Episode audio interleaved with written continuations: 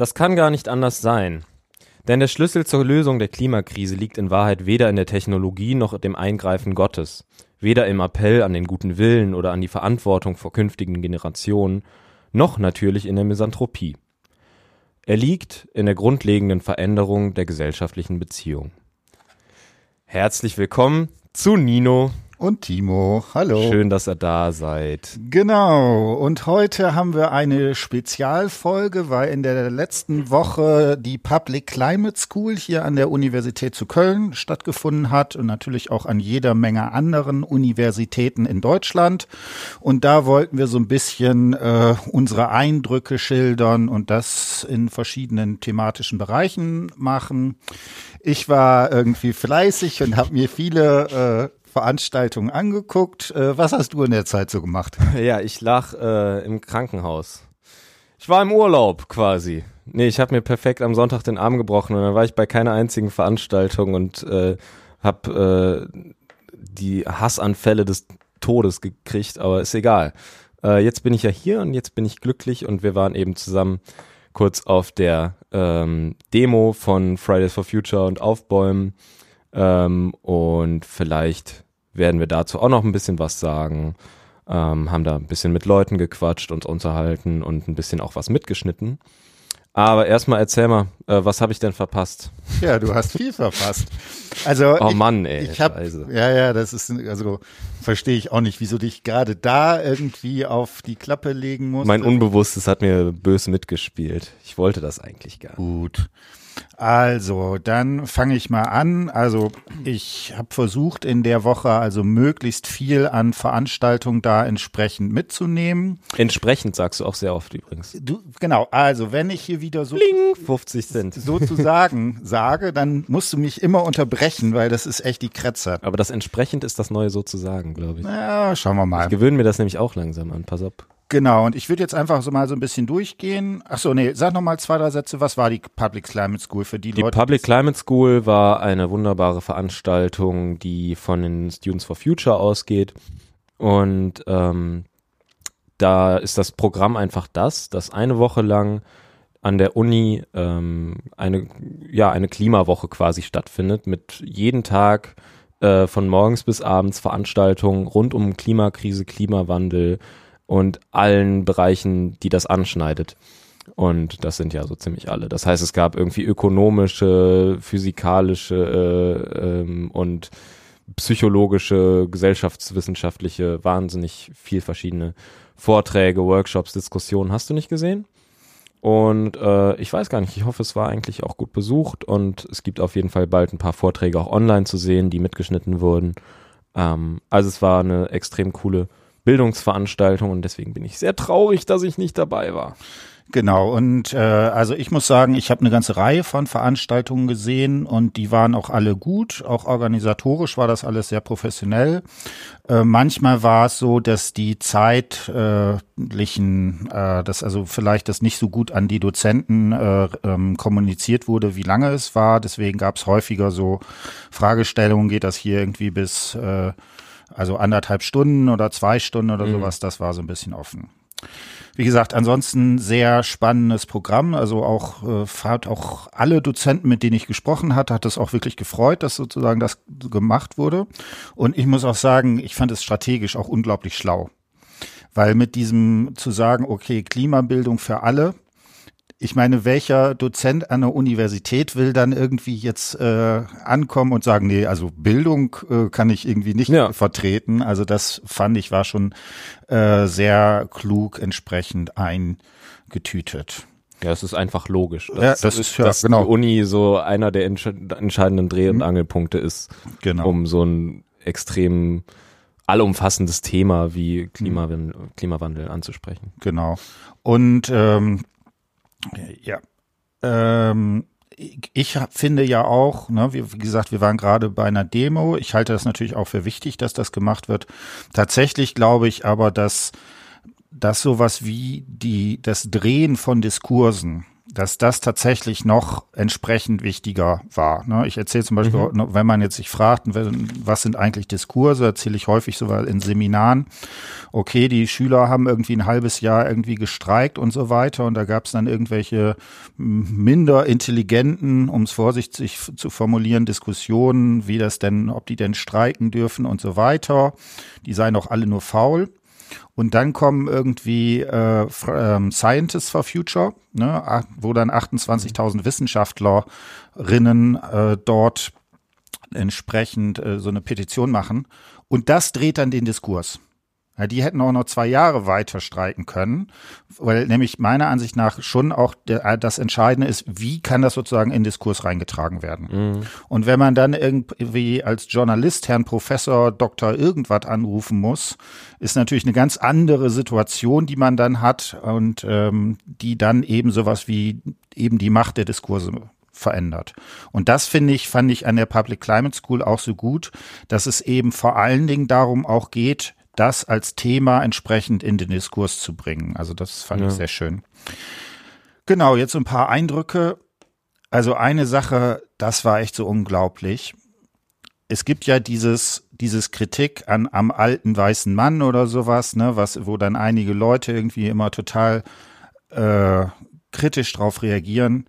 Also nach der Woche muss ich sagen, das ist all diese Kritik ist absolut gerechtfertigt in jeder Veranstaltung war dann ne, immer normalerweise äh, die erste äh, Wortmeldung war dann so ein 50 bis 60-jähriger Typ, der mhm. sich dann auch immer in die erste Reihe gesetzt hat und dann grundsätzlich irgendeinen Unsinn erzählt hat.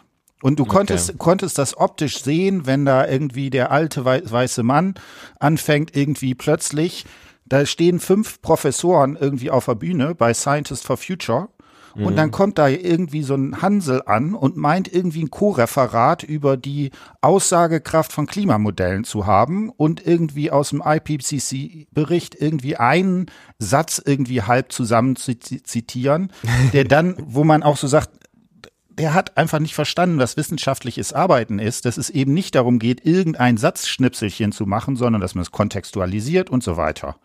Und das war so unglaublich, weil das in allen Veranstaltungen gab es da den einen Trottel, das waren auch immer nur Männer, die das, die da so gemacht haben, wo, äh, also ich hätte ja nicht geglaubt, dass es, weiß ich nicht, vielleicht lebt man ja in seiner Bubble oder sowas, ne?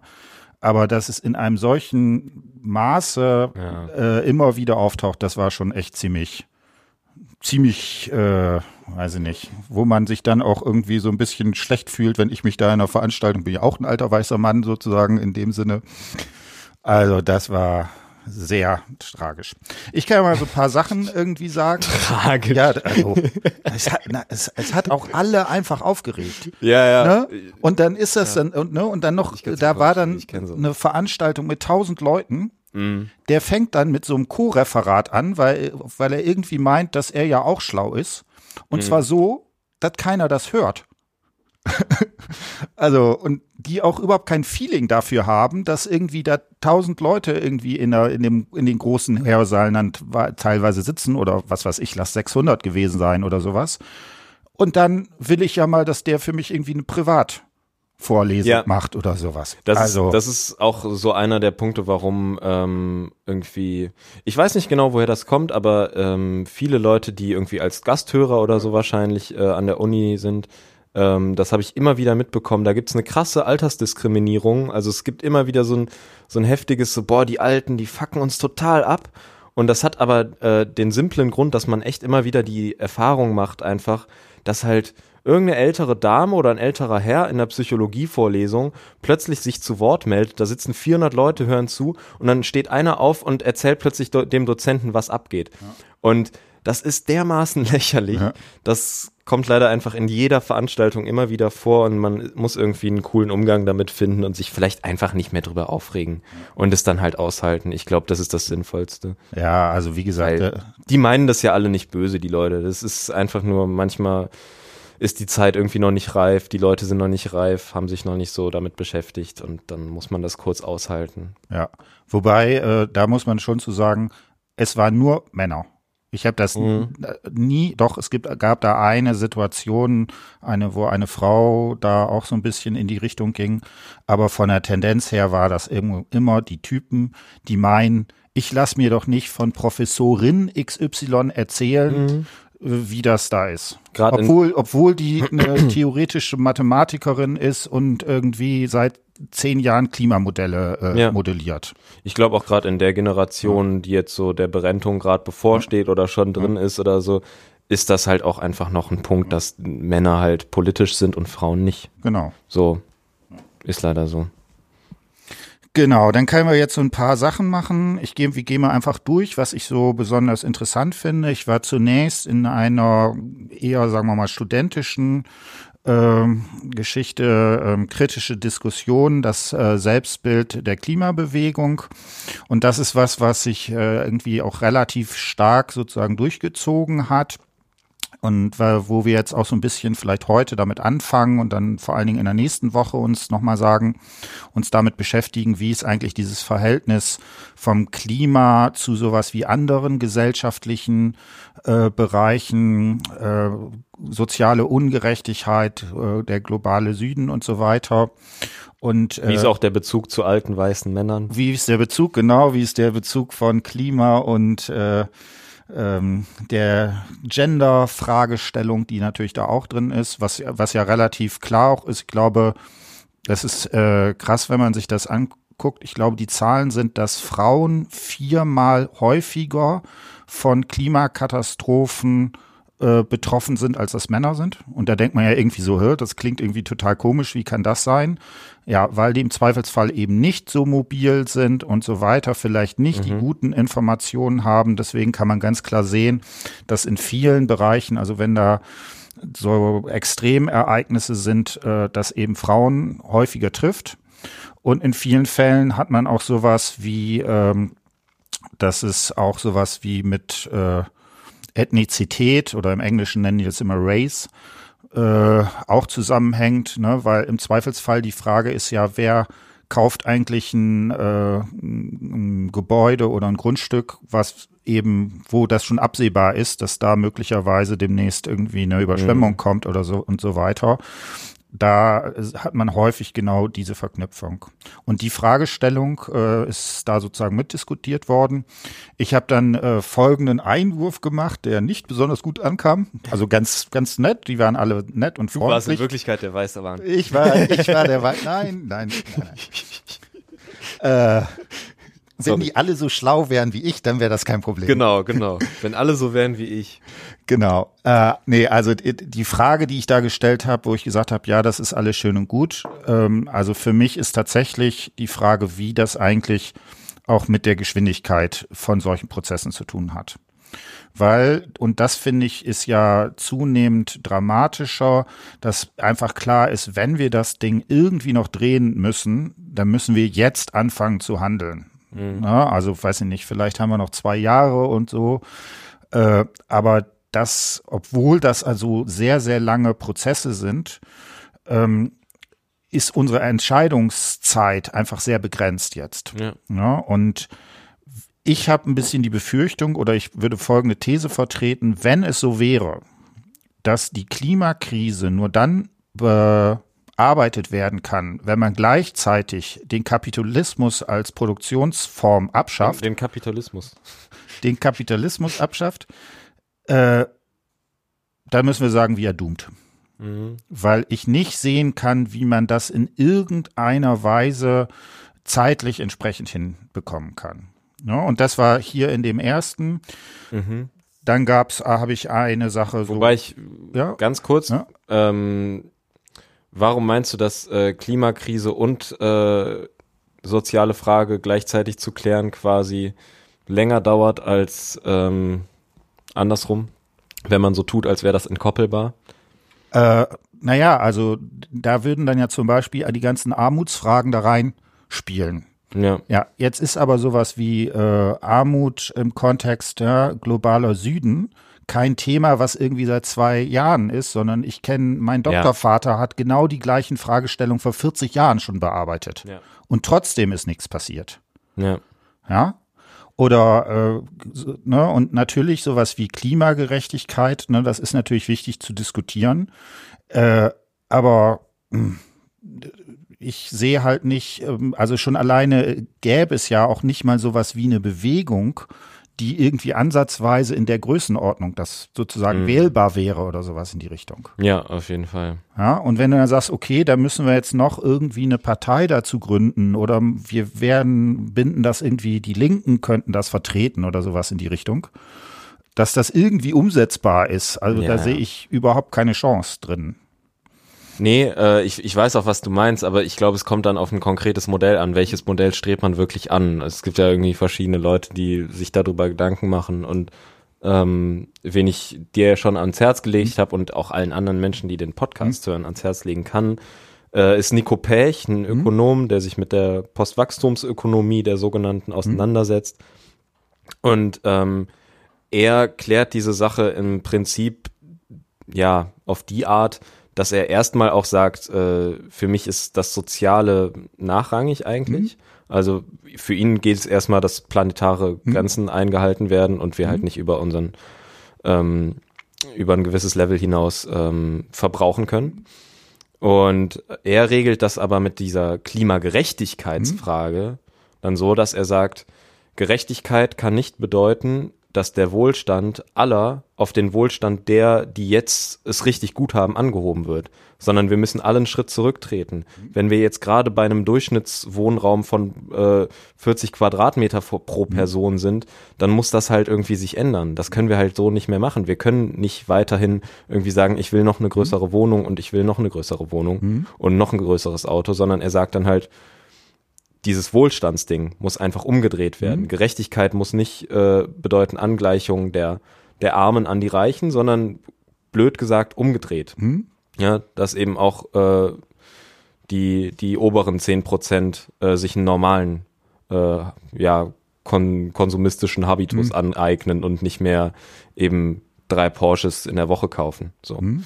Und damit wäre, so klärt er diese Frage zum mhm. Beispiel. Also Deswegen ist es, glaube ich, eine sehr schwierige Diskussion, ob hm? man sagt, es ist schneller, äh, erstmal nur sich mit dem Klima hm? zu beschäftigen oder ob man direkt sagt, hey, wir können uns gar nicht mit der Klimakrise auseinandersetzen, wenn wir nicht äh, sowieso das Thema Kapitalismus auch wenn Kapitalismus jetzt ein sehr mhm. allgemeiner Begriff ist, aber mit, äh, aber wenn wir nicht unsere Art des Wirtschaftens mit einbeziehen, können wir sowieso nichts daran ändern, mhm. weil unser Verbrauch einfach von Ressourcen zu hoch ist. Genau, und also mhm. ich äh, habe eine gewisse Sympathie für diese These und ich finde das als intellektuelle Spielerei auch interessant.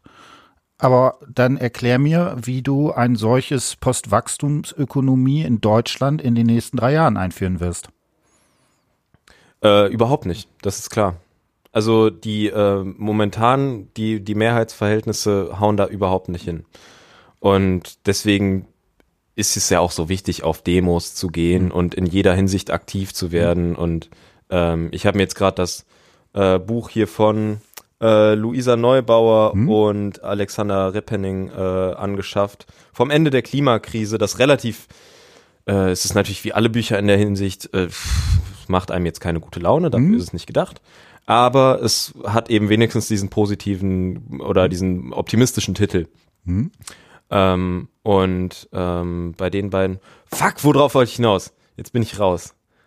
Sowas, Alter. Kannst du dich nicht mal vernünftig hier ausdrücken? Das ist die Universität. Du sitzt im Hauptgebäude der Universität. Das ist die Universität. Du kannst dich nicht aus. Ja, Nein. scheiße. Nein, ähm, also ich würde gerne noch egal. mal kurz rein. Ja. Also selbst wenn du jetzt zum Beispiel, und für mich ist aber auch die Frage, selbst wenn du jetzt sagst, wir, es gibt kein Wachstum mehr, ne? wir machen, äh, die Wohnungen werden nicht mehr größer oder sowas in die Richtung dann bist du dadurch ja noch nicht klimaneutral. Du bist dann ja nicht bei Null. Nee, auf keinen Fall. Nee, das ist, das ist ja noch nicht, dass, äh, dass das jetzt ein, dass eine Maßnahme reicht, um so ein komplexes Thema zu bearbeiten. Das ist völlig klar.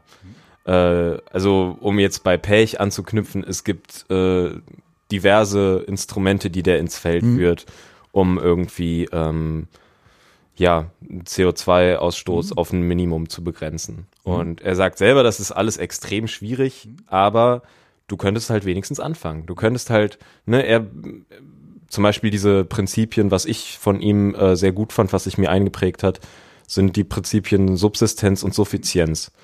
Mit Subsistenz ganz klar ist gemeint, ne, die Leute arbeiten erstmal weniger, weil kein Wachstum mehr mhm. äh, in der Postwachstumsökonomie ist ja mhm. logischerweise kein Wachstum nötig mhm. oder gewollt, nicht gewünscht. Das heißt, du hast viel mehr Zeit, um deinen eigenen Kram zu machen privat. Mhm. Du musst nicht den ganzen Tag im Büro sitzen. Das heißt, du kannst dir selber äh, zum Beispiel Gemüse anpflanzen. Das bedeutet Subsistenz. Mhm. Suff äh, Suff Suffizienz auf der anderen Seite bedeutet, ähm, dass du dich mit wenig zufrieden gibst.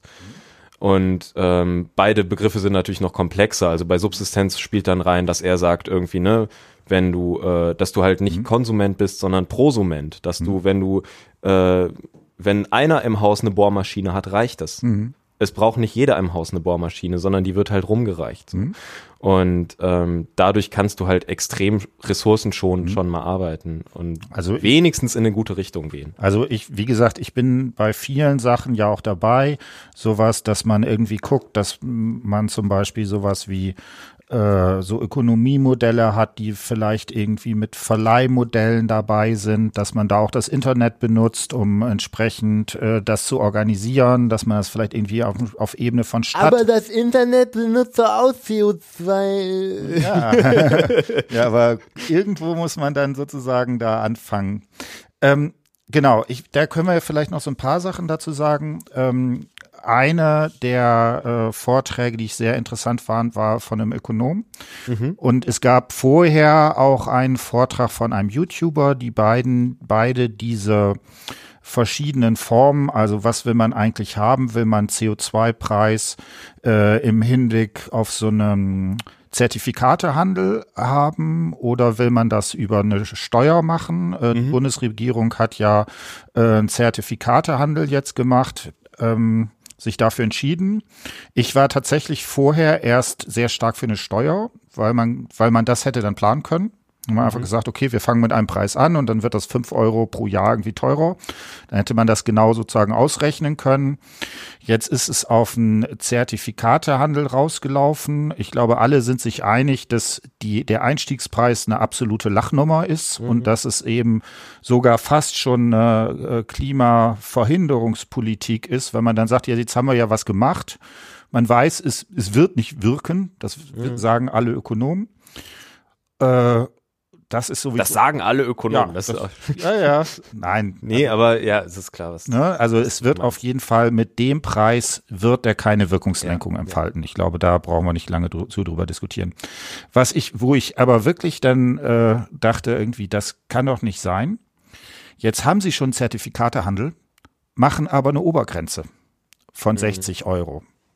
So und deshalb, Ab der es interessant werden würde. Ne? Genau. Ja. Und ne, das, das zentrale Argument, wieso die, man sagen würde, sowas wie äh, Zertifikatehandel ist besonders interessant, ist, dass man sagt, welcher Preis notwendig wäre. Das wissen mhm. wir gar nicht. Das können wir auch sozusagen nicht entscheiden. Nee, genau. Deswegen lassen wir den Markt das entscheiden.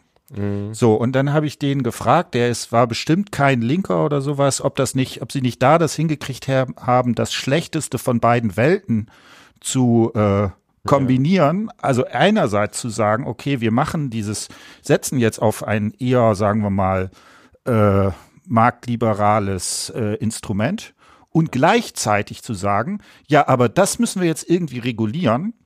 So, äh, und das hat, da hat er mir tatsächlich zugestimmt. Das fand ich sehr mhm. spannend, weil für mich ist das auch absolut unlogisch. Weil wenn, wenn man schon sagt, der Kapitalismus soll es lösen, dann muss man irgendwie auch Kapitalismus machen und nicht irgendwie so eine, so eine Zwischenform.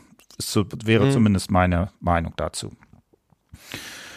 Genau, was war es noch? Also es gab zwei Sachen, die diese Fragestellung äh, gemacht haben. Ich war in einer Veranstaltung, wo das Manifest der kommunistischen Partei besprochen wurde. Ah, da warst du geil. Und äh, wie war's? ist die Klimakrise ein Klassenkonflikt?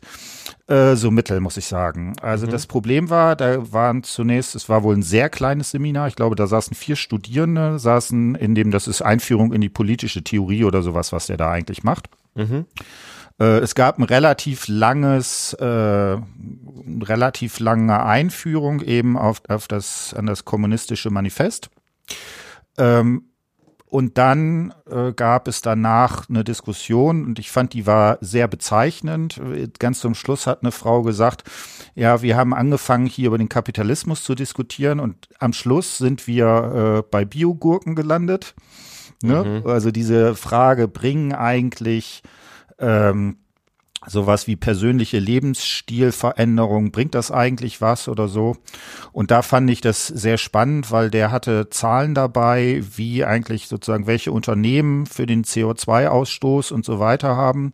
Und dabei war klar, dass 51 Prozent der CO2-Ausstöße in der Energiewirtschaft liegen. Ja wo du einfach siehst, also mit, äh, und ich weiß nicht, also der, der Anteil sozusagen von Konsumenten, ich glaube, der war einstellig oder vielleicht zwölf Prozent oder irgendwie sowas, mhm. wo man also ganz klar gesehen hat, also die Biogurke, die ist es definitiv nicht. Und er hat auch gesagt, ja. er macht das auch. Er halt, hält das auch für wichtig, aber es wäre nach seiner Einschätzung eher sowas wie so Psychohygiene, dass man das macht, um sich irgendwie wohlzufühlen. Ja, aber genauso wie das Klimapaket der GroKo. Ja, ja nicht, nicht mal, ja, nicht das mal das. Wenn es das denn wenigstens wäre, aber, ne, also. Ja, für uns ist es nicht. Ja. Naja. Das fand ich aber sehr spannend. Ich habe den übrigens angefragt, ob er auch mit mir einen Podcast macht. Äh, ich habe noch keine Rückmeldung. Ich denke, vermute nicht, aber das Bitte ruf mich an. Ja. Nein, ne? Das fände ich auf jeden Fall sehr spannend, weil der hat nämlich wirklich mal Ahnung von dem ja, äh, cool. Sachen, die äh, wir dabei sind. Ganz kurz, hm? äh, Manifest der Kommunistischen Partei ist, glaube ich, 30 Seiten lang oder so. Das liest sich in einer in zehn Minuten liest sich das wie Butter durch, kann ich jedem Menschen empfehlen. Okay. Egal welche Interessen ihr habt. Es ist einfach wahnsinnig gut geschrieben mhm. und es ist ein geiles Dokument aus der Zeit.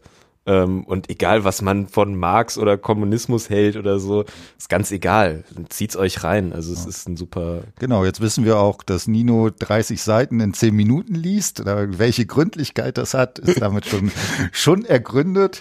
Nee, ja. also auf jeden Fall. Äh, was, was auch toll ist, ne, wenn man, ich hab, Marx ist auch relativ an mir vorbeigegangen der schreibt einfach saugut. Der war ja auch mhm. irgendwie äh, lange Zeit Journalist äh, für die damals größte äh, Tageszeitung in den USA. Der kann einfach auch absolut brillant äh, formulieren. Das ist natürlich schon gerade bei solchen Sachen interessant.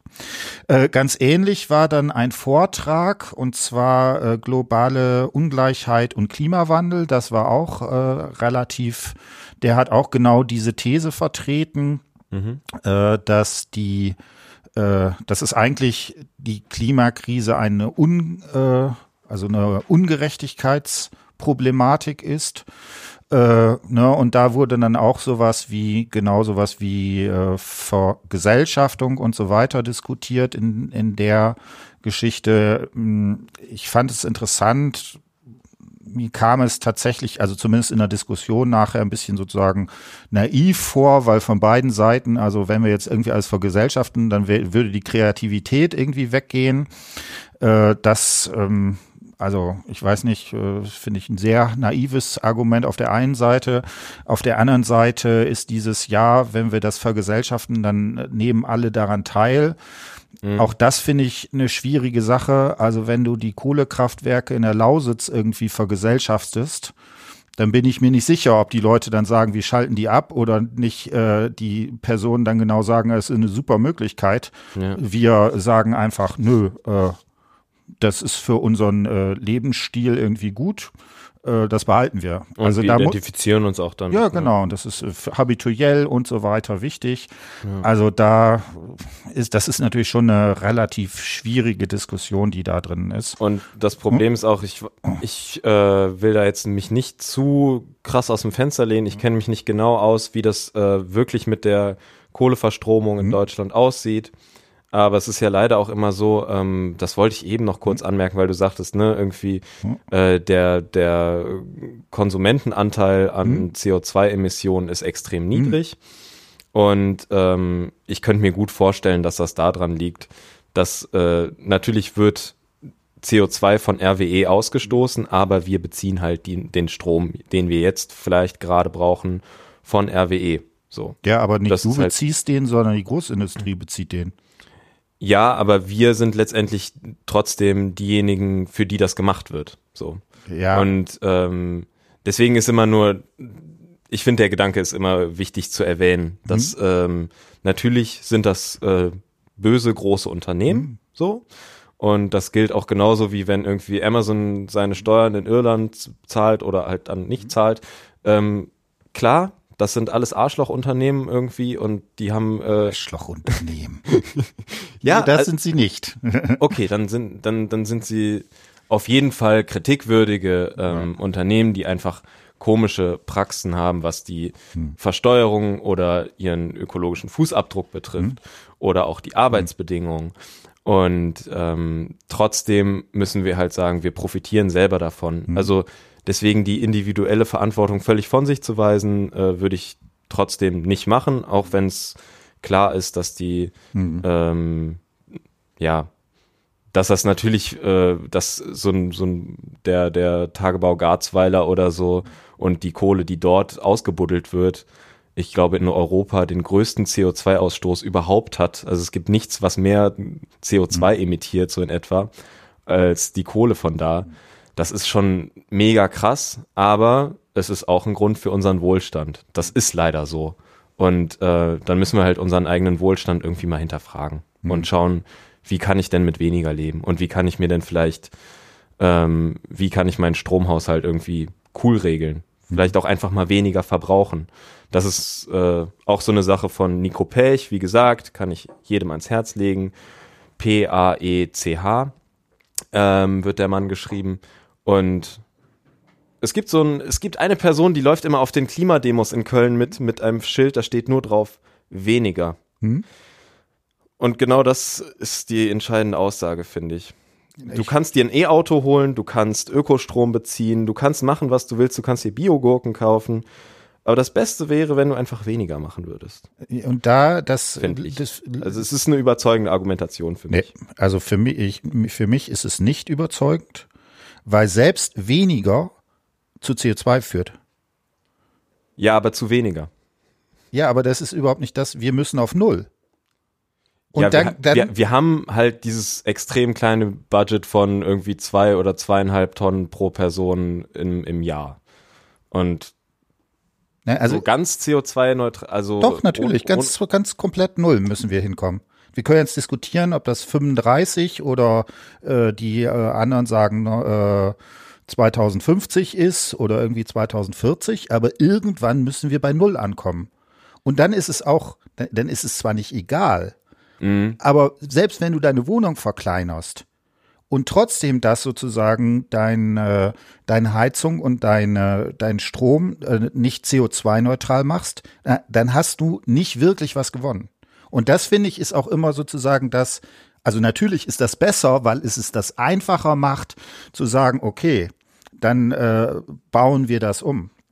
Ich, ich finde ganz wichtig, ähm, was ich da, also so wie ich das gelernt habe, ähm, durch nicht nur Pech, aber verschiedene, also viele Leute haben argumentieren mit diesem Budgetkonzept. Ne? Wir haben noch so und so viel Millionen, Milliarden Tonnen, die wir irgendwie emittieren dürfen, bis äh, wahrscheinlich, aller Wahrscheinlichkeit nach, eben Prozesse in Gang kommen, irgendwelche Kipp Kipppunkte erreicht werden. So.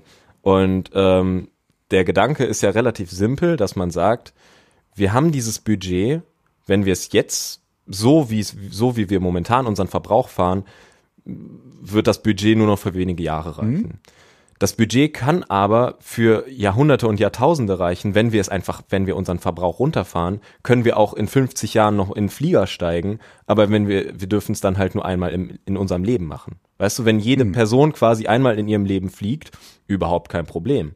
Weil das sich dann, wenn du das auf, was weiß ich, 80 Lebensjahre äh, ausrechnest und bei einem geringen allgemeinen äh, Ressourcenverbrauch, wenn du das irgendwie einigermaßen umweltschonend hinkriegst, äh, kann das vielleicht funktionieren. Ja, es ist, ich glaube, es ist wichtig, nicht irgendwie ähm, auch diese Panikmache zu betreiben, von wegen, wir dürfen jetzt absolut nichts mehr machen, wir können nicht mehr fliegen, wir können nicht mehr Auto fahren, alles, was wir machen, ist super schlimm und super falsch. Nein, wir haben ein Budget und daran müssen wir uns halten. Das ist, äh, das kennen wir aus wirtschaftlichen Konzepten überall. So, jede, jede äh, Non-Profit-Organisation, die irgendwie für, äh, für irgendwelche Projekte Fördergelder irgendwie beantragt, Jeder kennt das. So, das ist ganz normal. Du kriegst eine bestimmte Menge an Geld und dann bist du halt so, okay, mal gucken, wir haben einen bestimmten Zeitraum, in dem wir das ausgeben müssen, können, wollen und wofür geben wir es aus. Und ähm, beim, beim, beim Thema CO2 ist es letztlich das gleiche Funktionsschema. Wenn wir uns jetzt runterregeln, wenn wir jetzt schaffen, äh, global besser zu haushalten, können wir in 50 Jahren, in 100, in 200 Jahren auch noch CO2 ausstoßen und es ist überhaupt kein Problem. Wenn wir aber so weitermachen wie bisher, dann dürfen wir plötzlich in ein paar Jahren nichts mehr, von jetzt auf gleich, mhm.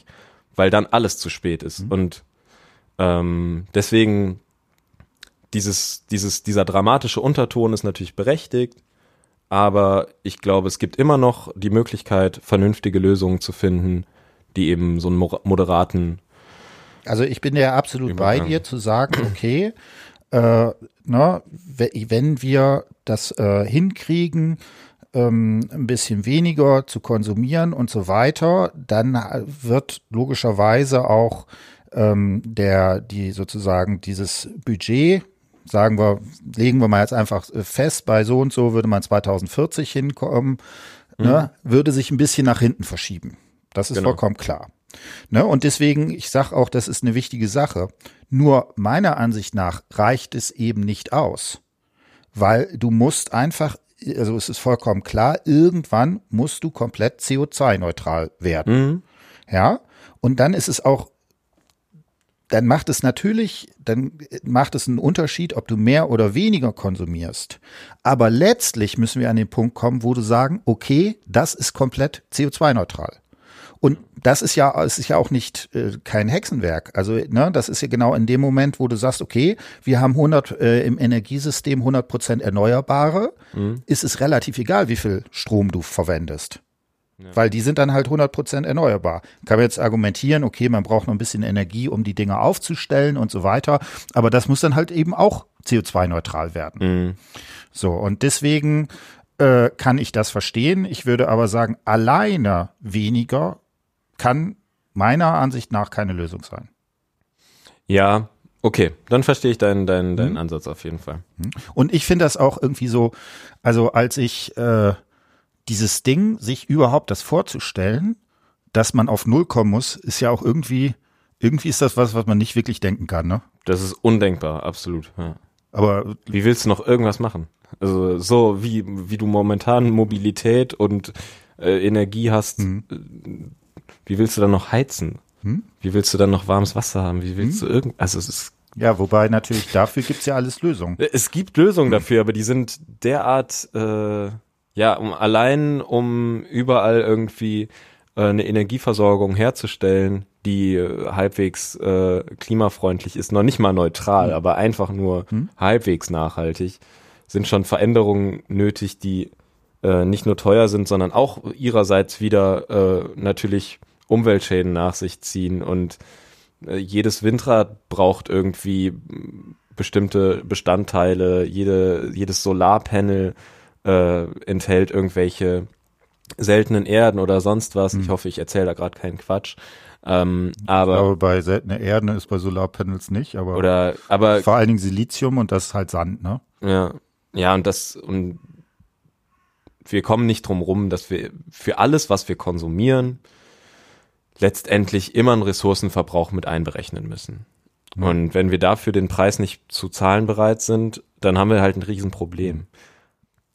Genau. Also wie gesagt, das ist die Diskussion und da müssen wir jetzt auch gucken, dass wir äh, da uns noch ein bisschen schlauer machen. Mhm. Also äh, ich habe einen Fort, also gerade bei dem Vortrag hier wurde mir das Buch empfohlen. Äh, das liegt gerade bei dir. Lies mal einmal den Titel vor. Ähm, Klimakrise und Kapitalismus von äh, Daniel Tanuro. Genau, und ich würde gucken, dass wir da äh, vielleicht in zwei Wochen nochmal uns äh, ein bisschen schlauer dazu machen. Für alle, die es nicht wissen, wir machen alle zwei Wochen diesen Podcast. Genau. Immer äh, freitags. Yep. Und äh, dann haben wir da vielleicht noch ein bisschen mehr Überlegungen dazu, dass wir das auch ein bisschen noch mit, vielleicht nochmal mit Zahlen und so weiter unterfüttern können. Ähm, eine Sache wollte ich noch ansprechen. Das fand ich war ein äh, sehr schöner Vortrag. Und das wäre vielleicht so eher in die Richtung, ähm, in die ich das denken würde. Das ist nämlich äh, Africa Green Tech. Soziale Startups, sauberer Strom für Afrika. Mhm. Die äh, machen sowas, die nehmen sich so einen äh, klassischen Schiffscontainer, da kommt ein großer Akku rein, dann gibt's so aufklappbare Solarpanels, die die entsprechend machen. Ähm, und der hatte so Zahlen, äh, im Subsahara-Afrika-Raum war es, äh, glaube ich, so, dass da 600 Millionen Leute sind, die überhaupt keinen Zugang zu Strom haben. Mhm. Ne, wenn wir das alles mit Kohle äh, verstromen wollen, dann ist also, ich glaube, dann kann man es wirklich einfach vergessen. Also. Mhm. Und äh, die machen das so, das ist ein deutsches Start-up-Unternehmen. Die bauen die Dinger hier in Deutschland, haben, glaube ich, 15 Mitarbeiter, also noch relativ klein. Aber was ich sehr spannend fand, hatten 60 Mitarbeiter in dem Land. Ich weiß jetzt nicht, welches das genau war. Die haben sich erstmal auf ein Land konzentriert, damit sie das, weil das auch organisatorisch Afrika ist doch ein Land, oder nicht? Ach so, ja, genau. Na, Genau. äh, haben sich also darauf konzentriert und äh, interessant fand ich, ähm, dass sie gesagt haben, ja, wir machen das aber kapitalistisch. Also das heißt, die Mhm. müssen für den für den Strom entsprechend zahlen. Das läuft irgendwie, glaube ich, über so ein Handy-Aufladegerät oder sowas. Kriegen auf ein Handy irgendwie müssen da ein bisschen was zahlen. Da kriegen sie das dann dran. Äh, Das Spannende war dann aber, ähm, dass er dann zum Beispiel erzählt hat, okay, dass äh, der Preis, wenn man das jetzt zum Beispiel mit so einem Dieselgenerator machen würde, für den Strom wäre viermal günstiger, also von diesem, Mhm. von dieser Geschichte. Und äh, deswegen wird sich das entsprechend auszahlen und hatten dann ganz viele so so kleine Erfolgsgeschichten, wo dann gesagt wurde, okay, äh, wurde zum Beispiel erzählt, dass eine Person äh, also einmal am Tag irgendwie äh, zwei Stunden lang in, bis zum nächsten äh, bis zur nächsten Hauptstadt fahren muss irgendwie mit dem Moped oder so und dann noch mal zwei Stunden zurück, um Eis zu kaufen, damit er kühle Getränke Mm. äh, anbieten kann. Ne? Und die hat, äh, da wurde dann berichtet, okay, jetzt habe ich den Strom und jetzt kann ich mir dafür einen Kühlschrank dahinstellen und habe Ja. damit plötzlich sozusagen dann auch wieder wirtschaftliches Wachstum. Mhm. So, und da hat dann auch einer dann dem gesagt, ja, genau so muss es gehen. Mhm. Also das würde ich sagen, dass Da, da hat, da ist dann äh, Christian Lindner in der ersten Reihe aufgesprungen und hat Genau. gesagt, das ist gut. Genau. Wobei ich sagen muss, also ich fand das auch wirklich super gemacht, also mit, Mhm. mit allem äh, von der Technologie, Überlegung übers Ökonomische, nicht dieses Ding, dass das irgendwie von Deutschland irgendwie sozusagen aufgestülpt wurde, sondern dass es irgendwie mit lokalen Sachen ist, dass das Ja. dort Arbeitsplätze schafft und so weiter. Also, ne, das wäre, da kann Herr Lindner und ich sind da an einem Strang, wo ich so sagen würde, solche Dinger braucht man einfach. Und das muss man dann entsprechend hochskalieren. Ja. Ich bin auch äh, auf jeden Fall der Meinung, egal äh, wie oft ich immer irgendwie so Hm. Lindner-Bashing betreibe, ähm, mein, mein sehnlichster Wunsch ist immer noch, Hm? ähm, eigentlich genau solche Leute, die ja über den Intellekt, über die Vernunft verfügen, definitiv, und die vor allem über unfassbar viel Macht und Geld verfügen, ähm, genau die Leute von meiner Sache, also eben von einem wirklich nachhaltigen äh, Wirtschaften zu überzeugen. Ich finde das halt eigentlich eine absolute Katastrophe, dass eine Partei wie die FDP, die äh, ja, dass die so in die falsche Richtung gewachsen ist. Dass sie so äh, sich absolut einem Wirtschaftssystem verschrieben haben, äh, bei dem es irgendwie unabdinglich erscheint, eben Ressourcenverbrauch zu haben und wo irgendwie Wachstum das Allerwichtigste ist, aber halt so unbedingtes Wachstum. Und ich glaube, es ist auch ganz wichtig, dass man sich da irgendwie nicht äh, solchen, ähm, solchen Kämpfen hingibt, von wegen, äh, weiß ich nicht, dass jetzt äh, ich sage, ich bin aus Prinzip so links, dass ich nicht mit FDP-Lern über Klimawandel rede oder sowas, sondern ich glaube, äh, da sind echt einige Leute, die bestimmt auch viel dazu zu sagen hätten und aus der FDP könnten auch gute Vorschläge kommen und ich bin absolut nicht gegen ähm, Leute, die produktiv so wie dieses Unternehmen, was du gerade vorgestellt hast. Ich habe mich dazu jetzt überhaupt nicht informiert, aber es klingt halt echt äh, gar nicht mal so schlecht dass du dann meinetwegen auch als deutsches privates, äh, privatwirtschaftliches Unternehmen nach Afrika gehst, äh, damit Geld verdienst. Nichts falsch dran, wenn du da äh, letztendlich eine gute Sache mit äh, auslöst. Aber ähm, vielleicht dazu ist sehr interessant in dem Video von Volker Quaschnik, auch Jung und Naiv. mhm, Äh, da berichtet er, dass äh, das ist jetzt schon ein paar Jahre her, da gab es sozusagen eine ähnliche Diskussion, wie, wie man das macht. Ne, ich glaube, es ging um die erneuerbar Ausbau der erneuerbaren Energien oder sowas. ja, Da hat Christian Lindner gefordert, das geht alles zu langsam, das müsste doch alles sehr viel schneller gehen. mhm, So, also ich glaube auch, dass das was, mh, äh, also dass es grundsätzlich so ist, dass zumindest man auch aus einer marktliberalen Sicht, gerade wenn man sowas wie Preis sagt, diese zunächst externalisierten Preise, CO2 kostet halt einfach nicht, wenn man dafür einen Preis sozusagen veranschlagt, äh, dass das sicherlich eine Möglichkeit ist, die eine Lenkungswirkung äh, äh, produzieren will und die ja sogar punktgenau ist. Das finde ich ja so interessant daran, dass es tatsächlich, also wenn du jetzt sagst, einfach so und so viel haben wir noch, dann kommst du auf jeden Fall daran. Ne, Im Gegensatz zu einem anderen Bereich. Fand ich sehr spannend. So, und jetzt habe ich gerade meinen Faden verloren. Genau, äh, Nee. genau. Was ich noch ähm, da sagen würde, ich habe tatsächlich den Eindruck, dass dieses Einprügeln auf diese ganze Klimabewegung, dass das einfach vor allen Dingen einen ideologischen Bereich ist. Man will halt die AfD-Wähler. Man will für die attraktiv bleiben. Ja, das ist ein harter Vorwurf auf jeden Fall.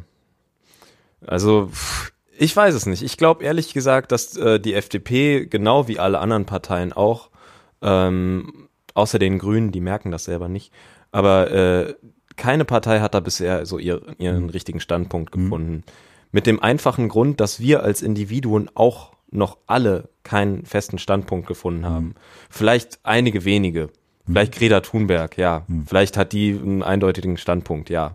Äh, Und weiß, was sie will und kennt ihre Ziele. So. Aber ich glaube, wir alle anderen sind völlig überfordert immer noch. Weil das ist jetzt seit einem Jahr vielleicht wirklich ein Thema. Aber davor haben wir uns halt erstmal irgendwie die, seit 2015 hat sich die Politik und alle, unser aller politischer Intellekt hat sich nur mit Flüchtlingen beschäftigt. Ja, ja. Jahrelang. So, das war jetzt irgendwie dann Ich drei auch, Jahre, geil. drei Jahre lang so ein Thema. Flüchtlinge, Flüchtlinge, Flüchtlinge.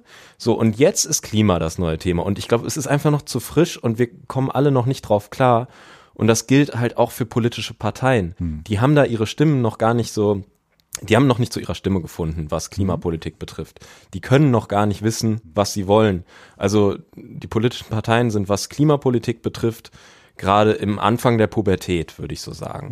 Da, das ist letztlich auch, da kann man niemandem einen Vorwurf draus drehen, aber ich glaube, die, die FDP weiß da selber nicht ganz, was sie will. Weil einerseits äh, ist ganz klar, dass du ähm, auf jeden Fall total große Möglichkeiten hast, wirtschaftliches Wachstum hervorzurufen, indem du beispielsweise erneuerbare Energien eben, so wie das Volker Quaschning halt sehr, äh, sehr kohärent darlegt, dass du investierst oder Investitionen förderst in Solarenergie und ähm, gleichzeitig eben äh, die Subventionen, die für Kohlekraft oder so da sind, eben zurückfährst. Ähm, das ist ja, das liegt ja völlig auf der Hand. Aber gleichzeitig heißt es dann ja, hm, nee, so staatliche Eingriffe wollen wir als FDP zum Beispiel dann ja nicht. Also es gibt bei allen Parteien irgendwie, glaube ich, äh, jede Partei hat ihre eigenen Probleme mit dem, mit, äh, mit dem Klimawandel und wie sie darauf reagieren soll. Aber bei der FDP ist es, glaube ich, dieses, dieses Grundsatzproblem, ne? Staatliche Eingriffe sind irgendwie scheiße. Und andererseits äh, ist es eigentlich klar, dass man staatliche Eingriffe bräuchte, um eben äh, einen Konzern wie RWE dazu zu zwingen, ernsthaft nicht nur Greenwashing zu betreiben oder so, sondern wirklich ernsthaft sich dafür zu engagieren, mal vielleicht ein, Windkra ein Windrad aufzubauen. Naja, aber das ist natürlich die Frage, was du jetzt unter staatliche Eingriffe meinst. Also wenn du einfach jetzt sagen würdest, okay, wir bepreisen CO2 mit so einem äh, Zertifikatesystem und da kommt ein Preis raus und dann ist vollkommen klar, wenn der irgendwann über, was weiß ich, 70 Euro liegt, dann würde an dem Tag, wo du das hast, äh, RWE all, gleichzeitig all seine Kohlekraftwerke Ja. abschaffen, Ja. weil die mit jedem äh, mit jedem bisschen Strom, was sie verkaufen, Minusgeschäft machen würden. Ja, aber dann würden sie so, so viel Lobbyarbeit machen, dass sie irgendwie die Subventionen dafür kriegen Okay, würden, okay. dann würde es sich wieder lohnen. Genau, also ne, Also da- vielleicht wäre es, wäre es ja mal ein Anfang, wenn die NRW-Landesregierung keine Informationen, äh, keine polizeilichen Informationen über Räumungen im Hambacher Forst an RWE weitergeben würde. Also dass halt schon dort irgendwie Gutachten von äh, RWE oder von äh, Kanzleien, die für RWE arbeiten, erstellt werden auf Grundlagen von Informationen der Landesregierung und so.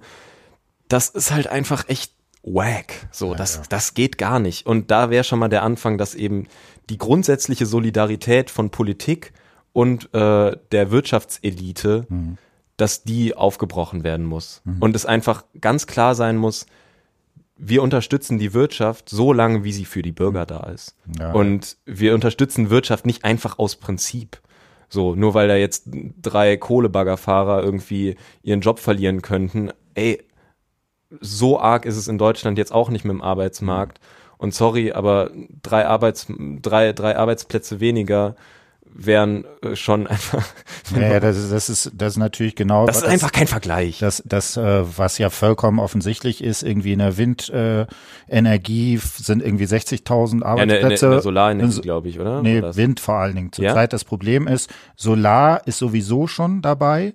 In diesem, ne, ne, da Deutschland war mal absolut führend. Mhm. Ne, dann wurde das zurückgefahren, ist jetzt alles nach äh, China abgewandelt. An, ne, gleiches Spielchen haben wir jetzt auch bei der Windenergie. Auch da war das so. Ich glaube, wir haben in dem, in diesem Jahr Netto-Rückbau.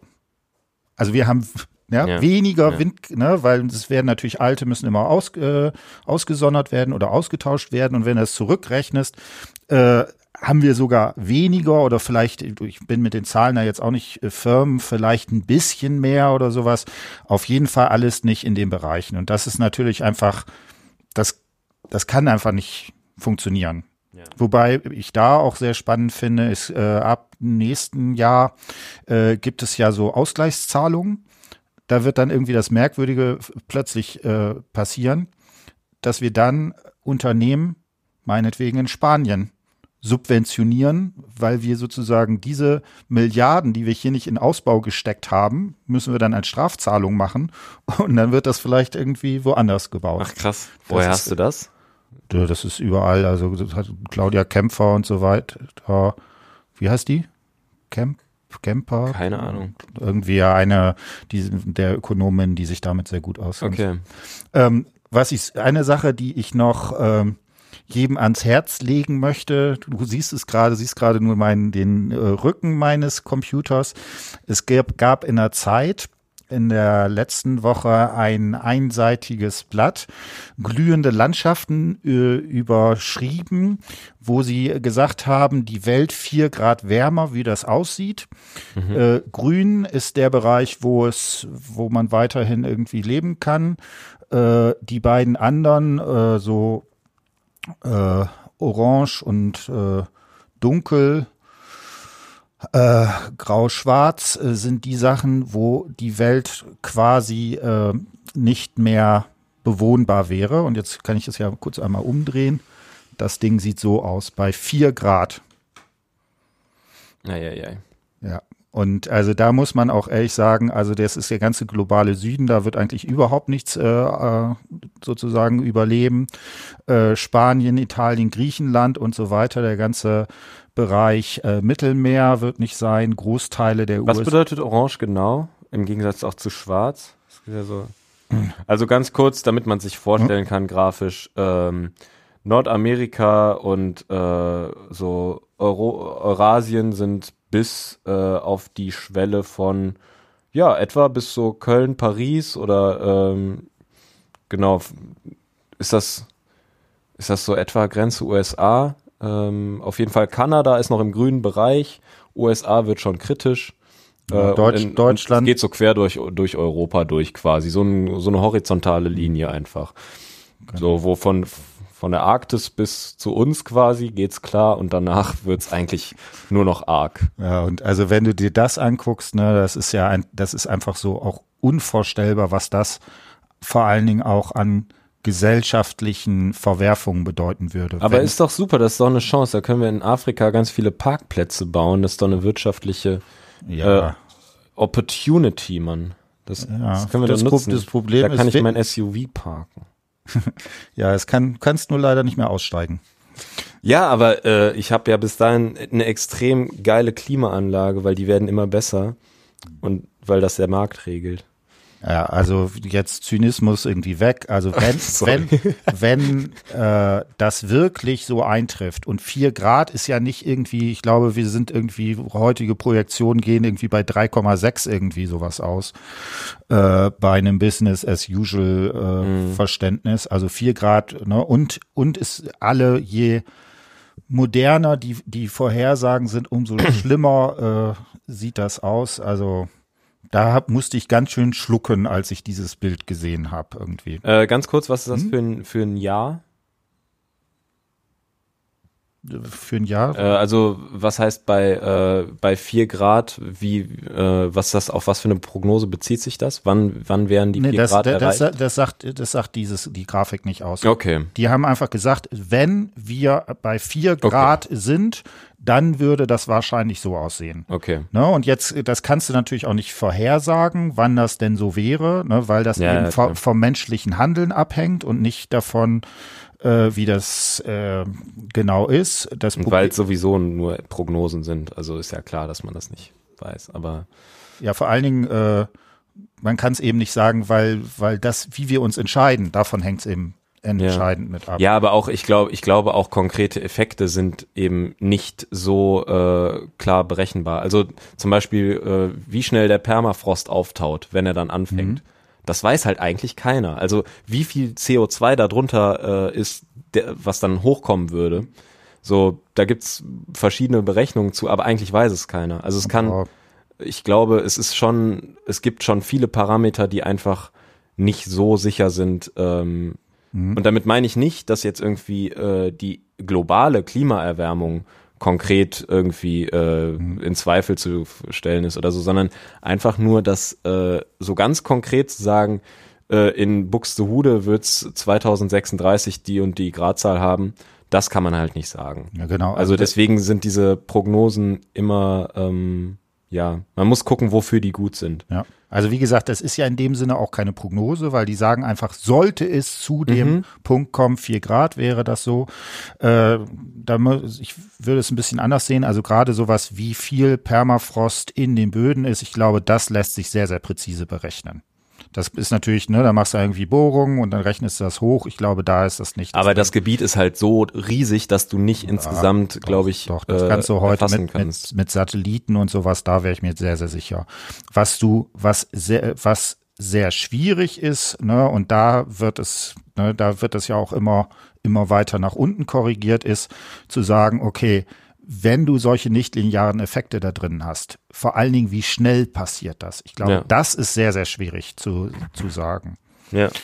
Ähm, ja, genau, es kann halt viel, also so wie irgendwie das, ähm, was war das?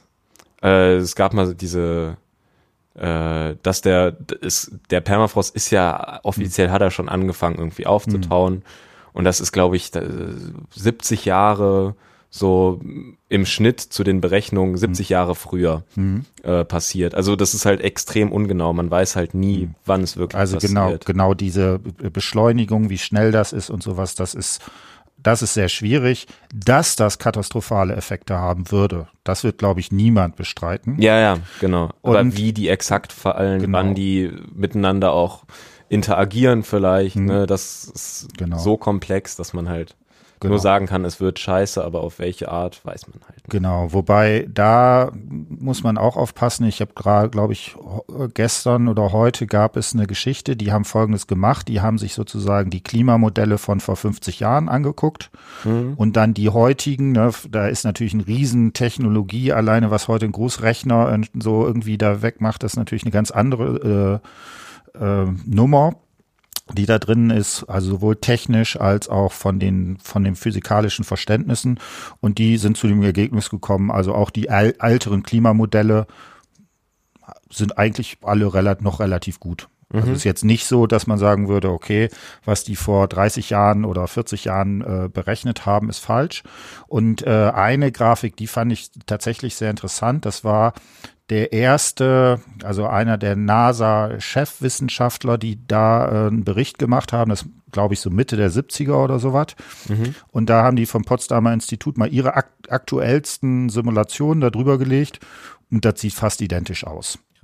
Ne, also ähm, da muss man die- diese Kritik an diesen Systemen, dass man da immer sagt, okay, da sind Unsicherheiten drin, das ist vollkommen klar. Äh, das Problem ist aber, meiner Ansicht nach ist es so, alle Unsicherheiten, die da drin sind, spielen eigentlich gegen uns. Hm. Ja. Ne? Also die, wenn Ja, es ist unwahrscheinlich, dass jetzt plötzlich irgendwelche Berechnungen, die ungenau waren, äh, dazu führen, dass es plötzlich alles doch viel besser wird und Genau. plötzlich kühlt alles wieder runter. ja, also Das ist äh, dann doch eher unwahrscheinlich. Genau, wobei äh, einer anderen Richtung, äh, was jetzt sozusagen, äh, wo auch drüber berichtet haben, einer der aktuellen Geschichten ist, dass sie sozusagen Wasserdampf, also vor allen Dingen auch Wolkenbildung und so weiter in die Modelle reinrechnen.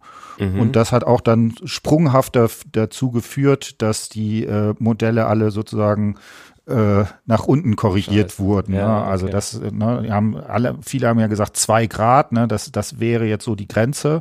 Es gibt tatsächlich zunehmend Vorhersagen, die sagen, dass da- die viele dieser Kipppunkte liegen schon in 1,5 bis 2 Grad, also in diesem Korridor irgendwie drin. Und äh, eine, kurz vielleicht noch eine Empfehlung. Es gab vor zwei, drei Tagen ein äh, Jung und Naiv mit äh, Stefan Rahmsdorf. Und da bin ich auch so ein bisschen irgendwie aus dem Latschen gekippt, weil der gesagt hat, okay, zwei solcher Kipppunkte, also Westantarktik und Grönland, haben wir möglicherweise schon überschritten. Wo du auch so denkst, so, ui, weil irgendwie vor, ne, wenn du das irgendwie vor zwei, drei Jahren die angeguckt hast, haben die alle gesagt, naja, ist noch eine ganze Ecke entfernt. Also Ja. das, hm. also das sieht alles nicht gut aus. Auf der anderen Seite muss man sagen, jedes äh, Zehntelgrad, was sozusagen nicht, äh, wo wir das sozusagen reduzieren können, hat unglaublich viel positive Auswirkungen im Verhältnis dazu, wenn wir das machen. Das heißt, wir sollten da ganz dringend sein. Und meiner Ansicht nach, das Schlauste ist, wäre mit dem größten Hebel anzufangen, den wir haben. Und der ist in Deutschland nun mal Kohle. Mhm. So würde ich das sehen. Ja, auf jeden Fall. Also Mobilität und Energie sind immer die beiden Sachen. Und äh, dass du nicht mehr für zwei Euro nach irgendwo anders fliegen kannst, äh, das sollte auf jeden Fall normal sein. Wobei ich finde, das ist für mich ist Fliegen eines der schwierigsten Themen. Also bei allen anderen ist, wie gesagt, habe hab ich den Eindruck, was zu tun wäre, ist relativ klar. Auf der anderen Seite, wenn man sagt, ähm, sowas wie äh, eine Klimabewegung und so weiter, wir brauchen da zunehmend was, das, ne, dann profitiert die, glaube ich, unglaublich davon, dass wenn du heute im Seminar rumfragst, wer war mal in Lateinamerika oder wer hat schon mal in Afrika irgendwas, ein soziales Jahr gemacht oder sowas, da ist immer ein Drittel, die solche Erfahrungen schon gemacht haben. Klar. Und das macht natürlich eine unglaubliche, eine unglaubliche Möglichkeit aus, das entsprechend zu verarbeiten. Also ich hätte, wenn ich mir das mit meinen Studierenden vergleiche, als ich irgendwie angefangen habe zu studieren, da hatte ich nur einen Bruchteil von einem Verständnis für sowas wie eine Weltgesellschaft oder sowas. Mhm. Und ich glaube, deswegen bin ich mit dem Fliegen auch immer ein bisschen skeptisch, weil möglicherweise das genau sowas wie eine Solidarisierung mit solchen Geschichten, wenn man jetzt sagt, wir fliegen einfach gar nicht mehr, macht es auch schwierig. Ne? Nee, Also, deswegen ist auch immer wichtig, den zweiten Satz dazu zu sagen. Einerseits, wir müssen weniger fliegen. Andererseits, es geht nicht darum, nichts mehr zu konsumieren und nicht mehr zu fliegen und nie wieder. Genau. Sondern äh, ganz klar, äh, der einzige Klimawissenschaftler, den ich kenne, privat, Hm? äh, der halt auch vom Po- Potsdam-Institut ist, äh, der ist gerade in den USA. So. Aber halt zu einer Konferenz von Wissenschaftlern. So. Und also es geht nicht darum, irgendwie äh, Verbote, Verbote, Verbote, sondern es geht darum, Vernunft walten zu lassen, um die, äh, ja, Das finde ich bei Pech so geil. Der sagt halt einfach planetare Grenzen einhalten. Ja, ganz genau das ist es. Wir haben ein Budget und damit müssen wir jetzt halt irgendwie wirtschaften. Und ich finde, wir sollten einfach natürlich immer warnen, aber gleichzeitig nicht vergessen, dass wir auch immer noch Chancen haben, wie du sagst, jedes Zehntelgrad weniger ist ein, ist ein bemerkenswerter Unterschied und betrifft wieder Millionen von Menschen und deren Leben. Und ich glaube, jedes, jedes Mal, dass äh, irgendwie ein Ramsdorf im, in Jung und Naiv sagt, pass auf, wir haben schon die und die Kipppunkte ja. erreicht, vielleicht, ähm, dass das uns eine ne Erfahrung hm. geben kann mit diesem Thema, hm. Die uns zum Handeln veranlasst. Weil unser konkretes Problem ist, glaube ich, Klimawandel gab es noch nie. Das heißt, wir haben in der Hinsicht keine Bildung äh, erfahren. Wir haben die Erfahrung nicht gemacht. Wir müssen die Erfahrung erst einmal machen, um's, um daraus zu lernen. Das ist, das funktioniert bei allen anderen Themen ja genauso.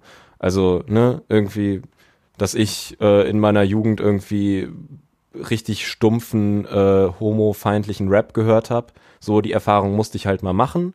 Und dann habe ich das reflektieren können und gecheckt, hm, war jetzt nicht so das Allergeilste. Mhm. Und äh, so gilt das für alle Erfahrungen, die wir machen. Wir müssen den Fehler erstmal machen, wir müssen erstmal auf die Fresse fliegen, um es zu checken. Und ich glaube, dieses auf die Fresse fliegen besteht genau in diesem, dass wir eben in Deutschland Hitzetote haben, mhm. dass wir merken, da ist irgendwie in Grönland und in der Arktis nicht mehr mhm. das Gleichgewicht da, was wir brauchen, um überleben zu können auf Dauer. Und äh, all solche Dinge, wenn wir das alles zusammenzählen und uns dessen bewusst werden, wenn wir uns einfach mal an die Kohlegrube in, mhm. im, im Tagebau Garzweiler stellen mhm. und gucken, was der Mensch da in der, in der Natur angerichtet hat, ähm, dann verstehen wir, dann ist das schon ein auf die Fresse fliegen. Mhm. Und das ermöglicht uns vielleicht im Sinne von transformatorischer Bildung ähm, uns ein bisschen neu auszurichten. Genau, da kann ich ja jetzt noch mal kurz äh, zwei, drei Sätze zu sagen. Ich mache ja gerade ein Seminar zu dem Thema, wo wir narrative Interviews äh, machen zu dem Bereich. Und du hast vollkommen recht. Also in den Transformationstheorien, insbesondere bei Koller, ist es ja so, der sagt sowas wie, wann kommt es zu sowas wie Veränderungen?